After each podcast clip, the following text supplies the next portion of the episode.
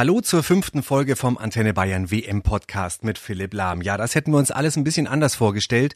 Es ist der Tag nach dem blamablen Ausscheiden in der Vorrunde. Zum ersten Mal ist das in der DFB-Geschichte passiert. Was muss das jetzt für Konsequenzen haben? Das besprechen wir jetzt mit unserem Weltmeisterkapitän Philipp Lahm. Der Antenne Bayern WM Podcast mit Weltmeisterkapitän Philipp Lahm und Antenne Bayern Sportchef Carsten Wellert. Präsentiert von Sixtos Sport. Auf geht's, Deutschland! Sei aktiv, tu es für dich mit den neuen Sixtos Sportprodukten, die idealen Begleiter für deinen Sport. Ab sofort in deiner Drogerie und im Sixtos Online-Shop. Hallo Philipp, ich muss bei sowas ja immer reden. Wie geht's dir? Äh, ja, erstmal Servus. Ähm, wie geht's mir an sich gut? Ähm, aber natürlich äh, die, die Niederlage und das Ausscheiden ist natürlich schmerzhaft. Aber wir müssen schon äh, wahrscheinlich ehrlich sein, wir sind sehr verdient ausgeschieden, oder? So sehe ich es auch. Also in der Gruppe mit Mexiko, Schweden und Südkorea ähm, ein Sieg und bei keinem Spiel so wirklich überzeugend gespielt. Ähm, deswegen muss man sagen, äh, ausgeschieden. Wie kannst du denn diese Leistung erklären? Also man dachte ja jetzt nach Schweden, jetzt geht's auf und dann war es ja gestern irgendwie gefühlt das schlechteste Spiel von allen dreien. Hast du da irgendeine Erklärung dafür, woran sowas liegt? Ach, das ist schwierig, wenn man nicht auf dem Blatt steht. Also ähm, von als Außenstehender ähm, erstmal der Druck war natürlich da.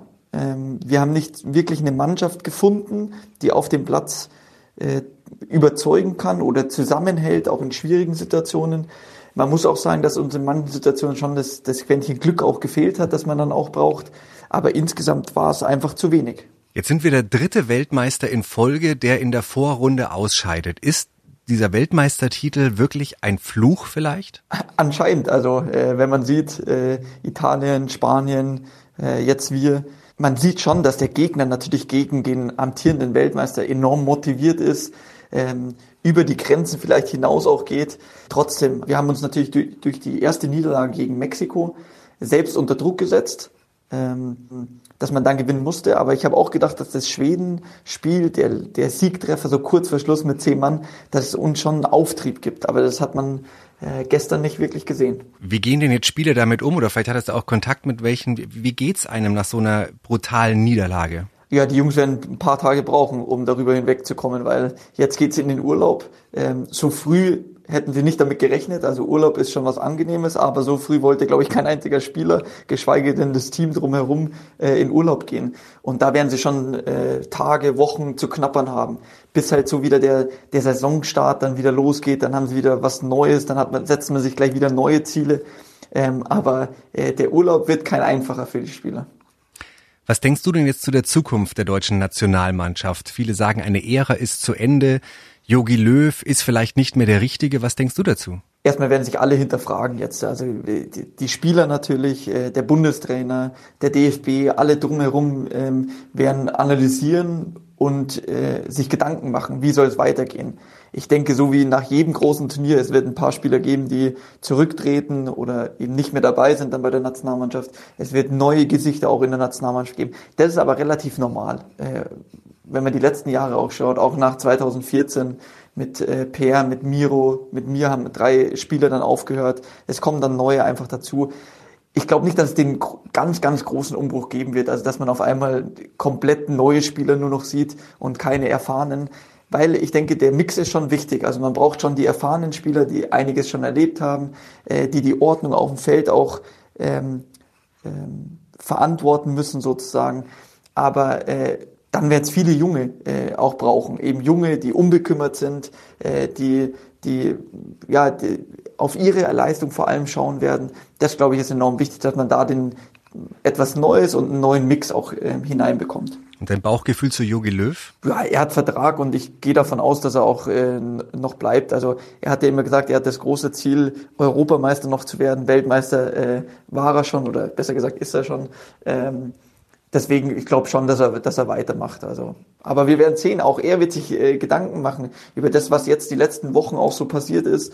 Ähm, er wird sich äh, die Frage stellen: Bin ich noch der Richtige? Kann ich das Team so motivieren? Äh, aber das kann äh, würde ich sagen, fast nur er beantworten. So, das ist für uns ein bisschen fast unerträglich, aber es ist ja so, die WM geht weiter. Äh, wer ist denn für dich jetzt der Favorit und, und kannst ja. du die WM dann noch genießen jetzt so? Also ich tue mir da ein bisschen schwer, ich bin ganz ehrlich.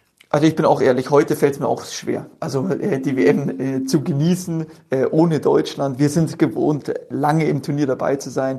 Mir tut's leid auch für die Fans. Äh, man freut sich immer auf diese große Ereignisse, auf diese Fußballfeste. Man will zusammen feiern einfach. Und ähm, auf einmal ist es ja nach knappen zwei Wochen äh, schon vorbei für uns.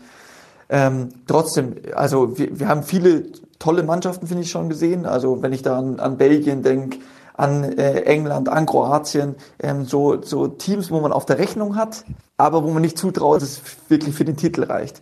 Und dann hat man eben die, die Nationen wie zum Beispiel Brasilien, Spanien, die sehe ich immer noch als die Top-Favoriten eigentlich auf den Titel. Gestern bin ich nach Hause gekommen, fand ich sehr nett. Meine äh, sechs- und neunjährige Tochter haben dann zu mir gesagt, weißt du was, Papa, ist zwar blöd, dass wir raus sind, aber wir sind ja nicht für immer und ewig ausgeschieden. So dieser Blick der Kinder ist was Tolles. Der stimmt, äh, auch zusammen Fußball geschaut. Äh, und ja, mein Kleiner auch. Natürlich enttäuscht. Das ist die erste Weltmeisterschaft, die er so richtig äh, miterlebt, äh, vor dem Fernseher, mitfiebert. Und dann scheidet Deutschland in der Vorrunde aus. Also für ihn natürlich auch bitter, aber ähm, er blickt da auch zuversichtlich nach vorne. So muss es ja auch sein. Ich möchte noch ganz kurz zum Schluss eine Frage weitergeben von der Christina aus Augsburg. Die ist fünf Jahre alt und hat uns heute früh geschrieben. Und da sieht man mal, was die wirklichen Fragen bei den Kindern sind.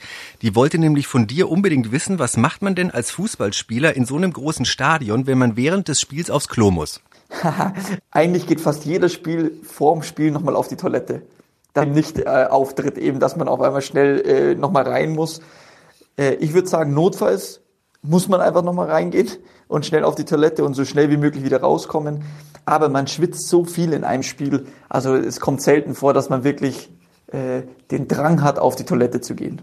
Sehr schön, dann haben wir das Wichtigste jetzt auch noch geklärt. Dann hoffen wir, dass unsere WM-Stimmung irgendwie in ein paar Tagen wieder zurückkommt.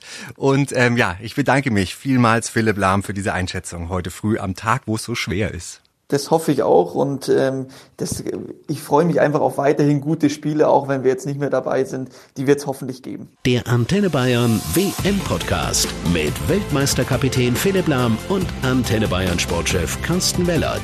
Präsentiert von Sixtos Sport. Auf geht's! Sei aktiv, tu es für dich mit den neuen Sixtos Sportprodukten, die idealen Begleiter für deinen Sport. Ab sofort in deiner Drogerie und im Sixtos Online Shop.